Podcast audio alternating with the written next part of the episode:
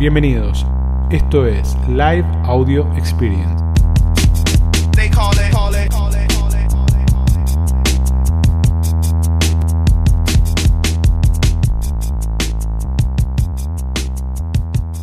Buenas, buenas, buenas.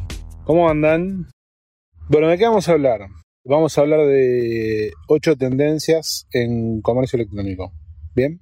A mí generalmente me copa hablar tanto de tendencias por una cuestión de que a veces queda como muy volada la cosa. ¿Bien?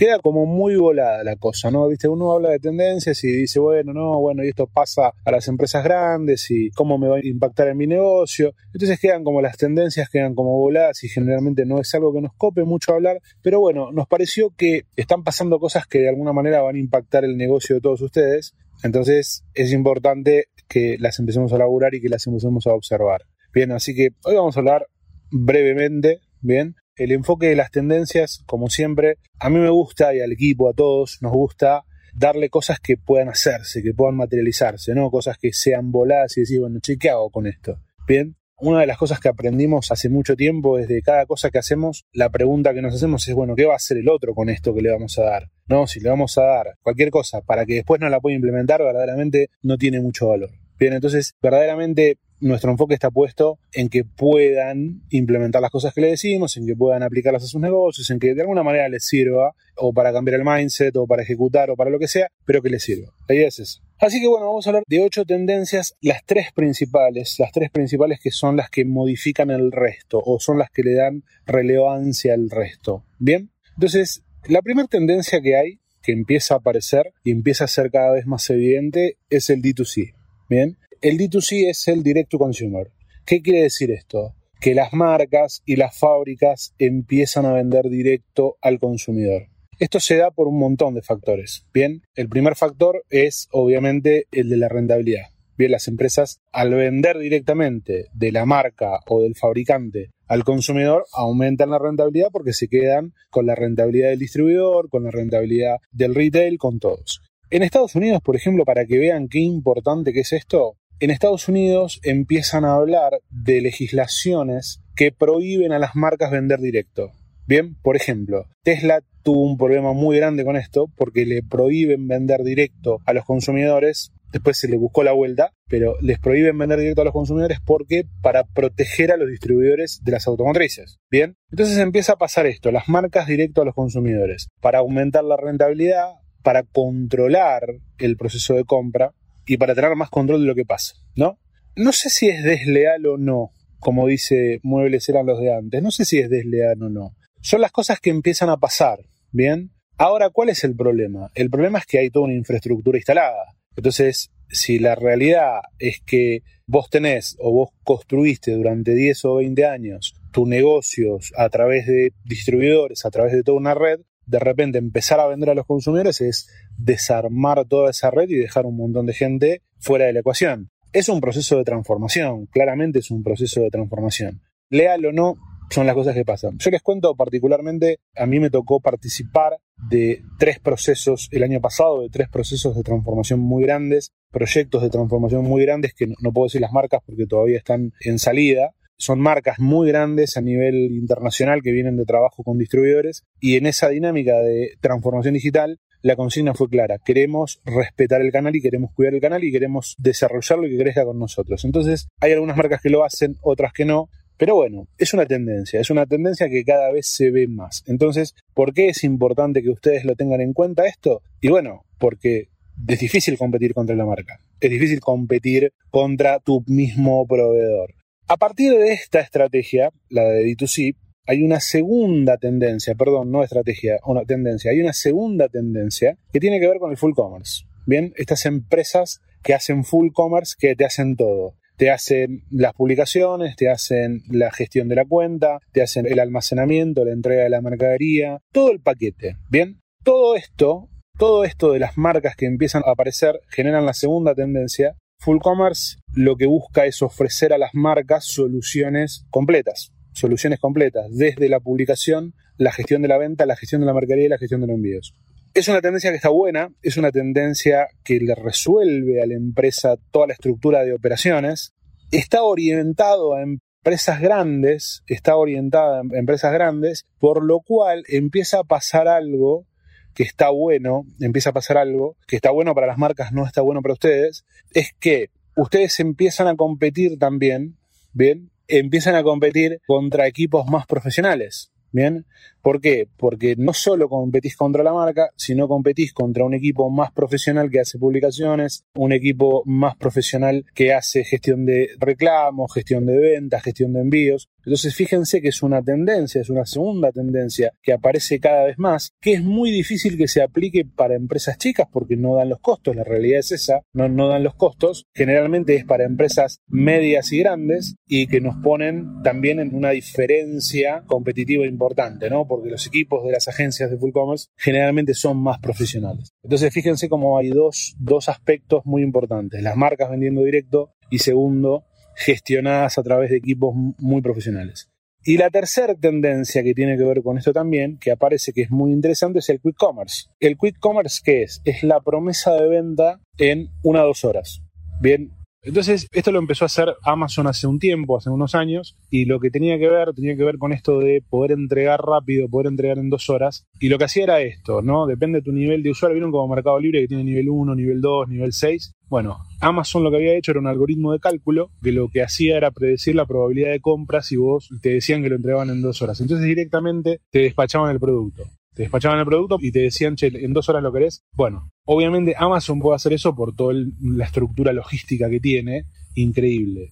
¿Qué es lo que están haciendo las empresas ahora? Están usando el concepto depósito dark, dark kitchen, dark depot, esta cosa de dark, que es el depósito oscuro o el depósito, digamos, que no tiene vista a la calle y de, puesto en distintos lugares. Entonces, imagínense ustedes son una gran distribuidora o un gran vendedor. Bueno, y ustedes saben que venden en Córdoba, en Capital, en Santa Fe, en Rosario, en Mendoza, no sé, las ciudades que, que tengan más, más oportunidad de venta. Hacen depósitos chicos, locales, bien, en esas zonas que generalmente estos depósitos se suelen ubicar en zonas más abiertas, no en las zonas céntricas, lo cual los costos de almacenamiento son mucho más bajos y mandan el top 20 o el top 10 de sus mercaderías que más rotan. Entonces lo que hacen es poder ofrecerles esto a través, no necesariamente de Mercado Libre, esto puede ser a través de su sitio web o lo que sea, le pueden ofrecer a los consumidores entregas mucho más rápidas o entregas en el día, lo cual hace que sea un diferencial a la hora de comprar o a la hora de tomar una decisión de compra. Entonces fíjense que las primeras tres tendencias son las que condicionan todo. ¿Por qué? Porque generalmente se dan en empresas más grandes. Bien, la primera tendencia, que es la de vender directo al consumidor. La segunda tendencia es que trabajar con empresas de full commerce, lo cual hace que compitamos con equipos más profesionales. Y la tercera tendencia, que tiene que ver con esto, con el quick commerce, que es la promesa de entrega muy rápida, que generalmente está de la mano de empresas más grandes. Les cuento algo que estamos trabajando, que lo vamos a lanzar dentro de poco. No debería contarlo, pero se los cuento porque, porque es interesante. Vieron que, a ver, hay ventas en diversas zonas y hay vendedores en diversas zonas. Bueno, nosotros estamos armando como una red entre comercios para que puedan hacer intercambio de depósito. Entonces, por ejemplo, alguien de Córdoba le puede almacenar mercadería a alguien de capital y alguien de capital le puede almacenar a alguien de Córdoba. Entonces se trabaja con este concepto de depósito cerrado a bajo costo y se puede armar una red interesante. Pero después les contaré un poquito más, pero es interesante esto, lo quería poner para que vean cómo lo pueden aprovechar ustedes, ¿no? Bueno, esto lo que hace, chicos, es que se condicione todo el juego. La realidad es esa. Lo que hace es que se condicione todo el juego. ¿Por qué? Porque si yo tengo que competir contra los grandes, tengo que competir contra equipos más profesionales, tengo que competir con una promesa de entrega más rápida, ¿cómo hago para diferenciarme? ¿Cómo hago para diferenciarme? Entonces aparecen diversas tendencias que ya las deben haber escuchado, algunas son más fáciles de hacer, otras son más complejas de hacer. Una de las principales tendencias, una de las principales tendencias tiene que ver con la realidad aumentada, que es algo que venía siendo en su momento algo costoso, pero que cada vez lleva mucho menos costo de producción. Bien, la realidad aumentada ¿qué nos permite? Nos permite meterle información al producto que por ahí el cliente no lee o quiere buscar de manera diferente. ¿no? Entonces nosotros con realidad aumentada lo que hacemos es poner más contenido es una de las principales tendencias que aparecen en producción de contenido. Es la que menos por ahí nos preocupa o menos, menos interesante nos resulta porque es muy propia de cada producto, ¿no? Por ejemplo, en moda por ahí funciona más ¿por qué? porque vos podés ver aplicación de producto. Entonces, si vos tenés un sitio que vendés lentes, vendés indumentaria, vendés calzado, vos con realidad aumentada podés jugar a cómo te queda, etcétera, etcétera. Bien, es una de las tendencias que empieza a aparecer, es más reservada para las marcas grandes, hay que producir, lleva un poquito de laburo, pero bueno, es una tendencia que está. La segunda tendencia que es súper interesante es el e-commerce, que como vieron ya hay muchos hablando del e-commerce, hay muchas empresas haciendo el e-commerce. Mercado Libre en Brasil implementó el e-commerce, lo cual funciona muy bien, pero funciona muy bien para cualquier tipo de negocios. Eso es lo bueno. ¿Por qué? Porque el costo de producción es muy bajo. Bien, el costo de producir y hacer comercio en vivo, decir, che, hoy vamos a explicar, por ejemplo, la otra vez me colgué viendo un videito de unos pibes que explicaban en un live commerce, explicaban las diferencias en auriculares Bluetooth, unos pibes de Alemania.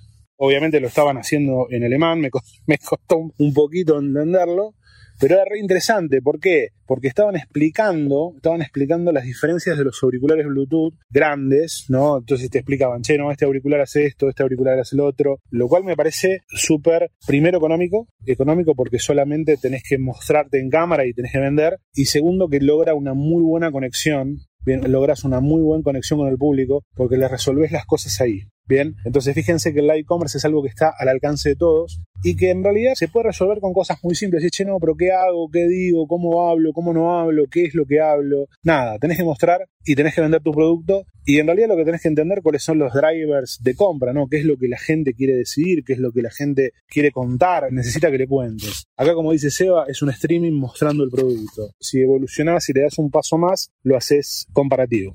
Bien. Entonces tenemos, en términos de contenido, primera tendencia, realidad aumentada, segunda tendencia, live streaming. Acá dice Seba, ¿crees que en este momento funcionen en redes sociales esas estrategias? Yo creo que sí, Seba, tenés que tener comunidad, ¿no? Tenés que tener comunidad, tenés que armar comunidad. Y si armás comunidad, vos podés ofrecerle a tu comunidad todo eso. ¿Bien? Vos le podés ofrecer a tu comunidad, ya sea tu comunidad de emailing, de redes, de tu sitio web, de clientes, de lo que sea, comparaciones, contenidos, incluso está bueno. A mí me pasó, me pasó alguna vez, me pasó algo re loco. Estaba visitando una tienda, justo en el viaje que fui a Silicon Valley, todo el viaje de Silicon Valley, fui a la tienda de Apple Store, la que está ahí en Apple Center, ¿no? Y en ese momento estaban en la tienda haciendo un live stream mostrando, no me acuerdo si era el Apple Watch o qué, hablando de esto hace dos años. Entonces Fíjense, ellos qué hacían? Se comunicaban a toda la red de clientes, de usuarios, che, hay un live stream donde vamos a explicar las diferencias de los Apple Watch. Yo qué sé, la verdad, suma, es contacto con el cliente. Bien, live stream, realidad aumentada. Live stream lo pueden hacer, chicos, es muy barato, no sale nada, es tiempo, nada más.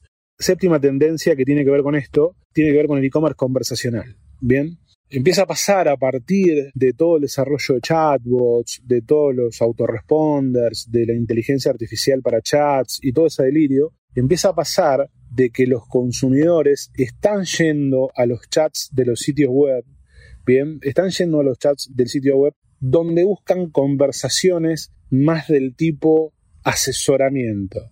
Bien, por eso se habla de un e-commerce conversacional y no se habla de atención al cliente. Bien, y no se habla de venta, se habla de un e-commerce conversacional, donde la gente requiere un poco más de asesoramiento, se busca humanizar. Pero no solo eso, Tony, no solo eso de que se busca humanizar. Hay un concepto que acá que es re interesante.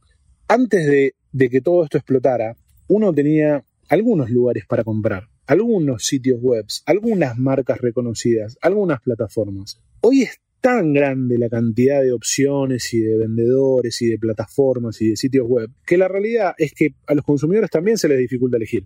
Bien, entonces digo, che, yo tengo que comprar, no sé, una herramienta, vamos a decir cualquier cosa. ¿Dónde la busco? La puedo buscar por cualquier lado, por sitio, por Google, por Instagram, por Mercado Libre, por Shopee, para lo que les gusta Shopee, por Amazon, por donde sea la puedo buscar. Entonces, de alguna manera empieza a aparecer esto de charlar con el cliente y nosotros en las capacitaciones de ventas, de gestión de ventas de Mercado Libre, en un momento hacíamos como un ejercicio tipo chiste, ¿no? Un chascarrillo de cómo sería la conversación en la vida real, ¿no? Hola, y estás esperando cinco minutos para que te respondan. Hola, somos Mercado Libre Platinum. Bueno, esa cosa muy cerrada por ahí, dentro de lo que tiene que ver con el e-commerce conversacional, lleva a ponernos en ese lugar del consumidor, decir, bueno, ok, acá estoy, Vos estás en tu casa o estás en tu laburo o estás de viaje, yo estoy acá para venderte. Ok, te quiero asesorar. Bien, te voy a ayudar a que tomes una decisión de compra.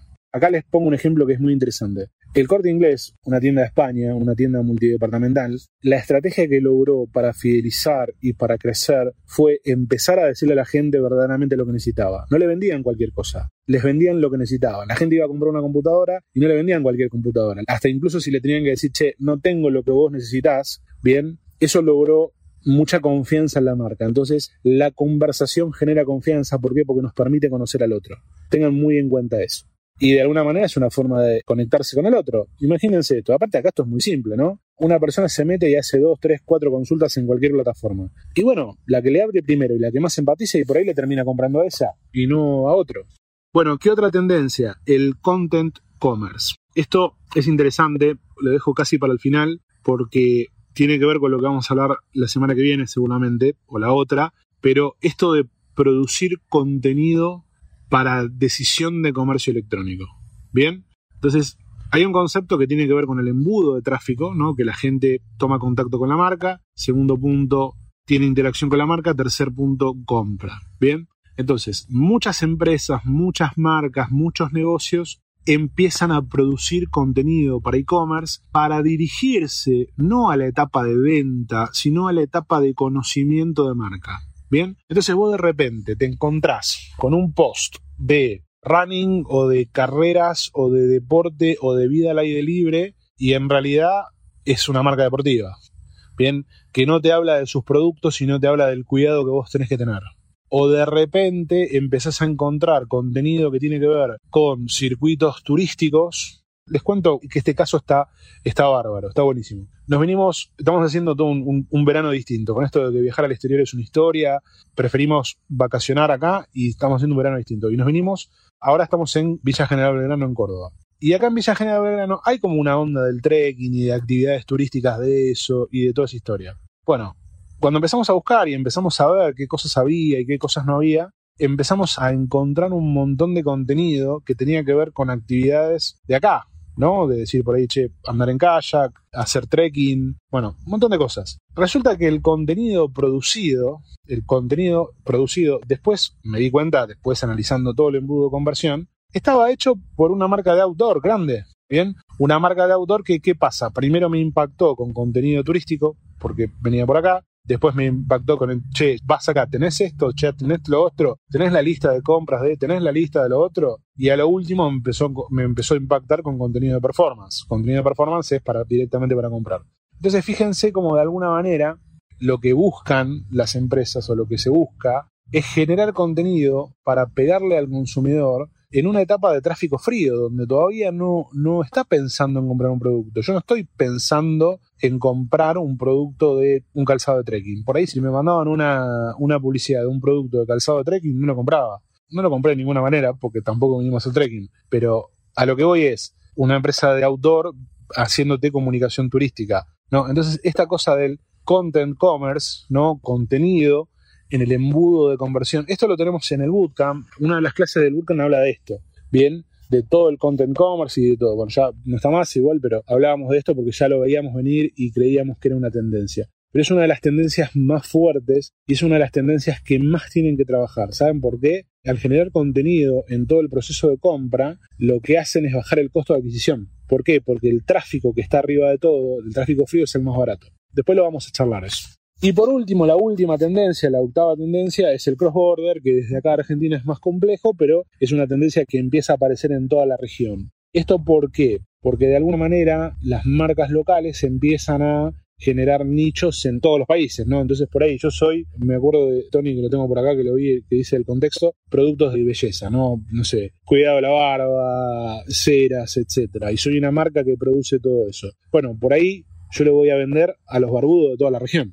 Bien, entonces les vendo a los barbudos de Argentina, les vendo a los barbudos de México, a los barbudos de Chile, de Uruguay, de Colombia, de lo que sea. Entonces las marcas empiezan a regionalizarse a través de los nichos. En vez de tratar de extender los nichos de mercado dentro del país, empiezan a extender la región enfocándose en los nichos de todos los lugares. Esto es algo que empieza a aparecer porque por la facilidad del acceso Nosotros en Argentina tenemos la problemática de que todo lo que es importación y exportación es un pain, la exportación se puede hacer, pero bueno, empieza a aparecer.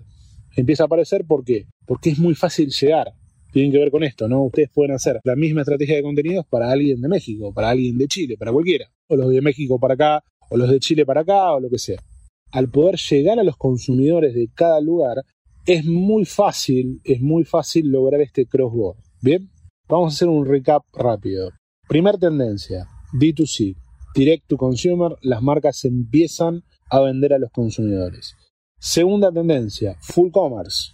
Aparecen empresas que les dan servicios generales a las marcas para poder vender, desde publicación, gestión de ventas y almacenamiento. Están orientadas más para empresas medias y grandes, lo cual hace que ustedes tengan que competir contra equipos más profesionales a la hora de vender. Tercer tendencia, Quick Commerce, promesa de entrega dentro de las dos horas, dentro de las tres horas. Esto lo logran a través de red de distribución que hace que ustedes también tengan que ser más competitivos con esto. ¿Esto qué hace? Hace que ustedes tengan que trabajar más en diferenciación. Bien, que tengan que trabajar más en llegar al consumidor, más en contenido. Entonces, ¿cuáles son las tendencias que tienen que ver con esto? Cuarta tendencia, live stream, hacer lives en venta de productos en vivo. Realidad aumentada, sexta tendencia, realidad aumentada. Para algunos productos, para algunas marcas es más costoso, pero se puede hacer. Sexta tendencia, el e-commerce conversacional, ¿no? Hablar más con los consumidores, trabajar más la atención al cliente, más el diálogo, más entender qué necesita el otro. Séptima tendencia, el content commerce, empezar a crear contenido en las distintas etapas del funnel de venta. Y octava tendencia, la última, el cross-border, las empresas locales, empresas chicas, pequeños empresarios, pequeños comerciantes que empiezan a vender a distintos lugares de los países vendiéndole a los nichos. O sea que esto se refuerza con lo que veníamos hablando de nichos, etcétera, etcétera. Bueno, ocho tendencias que ustedes tienen que poner en la mesa, bien, poner en la mesa y pensar. Para mí enero, enero y febrero son de meses de mucha planificación, bien, y fíjense esto, vieron que anda Pareto dando vueltas por ahí, el 20% del esfuerzo genera el 80% de los resultados. Entonces, hablando de manera práctica, hay que dejar de hacer boludeces. Esa es la realidad. Hay que dejarse de hacer boludeces y entender, cuáles saben que se los digo con cariño, ¿no? Y entender cuáles son las variables de mayor impacto del negocio, cuáles son las posiciones y las movidas estratégicas que yo voy a hacer para generar más rentabilidad, para generar más presencia de marca, para generar más confianza en el consumidor, bueno, para facilitar el proceso de compra. Ustedes entre estas cosas tienen que elaborar en qué es lo que pueden hacer y qué es lo que no. Bien, acuérdense esto, todo lo que hacemos es comparativo. Todo lo que hacemos es comparativo y es propio para cada negocio. Está el que dice, che, Mercado Libre no me sirve más, perfecto, tenés que vender por tu sitio web. Che, no vendo por mi sitio web, no genero tráfico, no tengo plata, bueno, perfecto, vender por Mercado Libre. Che, parece Shopee, bueno, metámonos en Shopee. Está línea, metámonos en línea. En realidad tenemos que vender por todos lados, se trata de eso, no se trata solo de Mercado Libre, ¿no? Se trata de e-commerce, estamos hablando de e-commerce, estamos hablando de transformación digital, estamos hablando de negocios. Bueno, abran la cabeza y empiecen a pensar. Entonces, busquen, véanse de nuevo el videito, el live, anótense las ocho tendencias algunos si se copa y las anota y las publica, las republicamos para todos. Y a partir de eso, elijan cuáles son las que ustedes se pueden subir. Bien, elijan cuáles son las que ustedes se pueden subir. Y aprovechenlas y armen toda su estrategia de negocio. Entre el live de la semana pasada y este live, tienen para planificar y para organizarse terriblemente. Bien, la semana que viene vamos a hablar de tráfico, vamos a hablar de embudo de ventas, vamos a hablar del concepto de retargeting, de remarketing, de generación de base de datos, vamos a hablar de todo eso. Gente linda, bueno, muchas gracias por estar como siempre. Compartan. Acá, saquen fotito ahora. Fotito, fotito, fotito. Compartan. Chicos, buena semana. Nos vemos luego.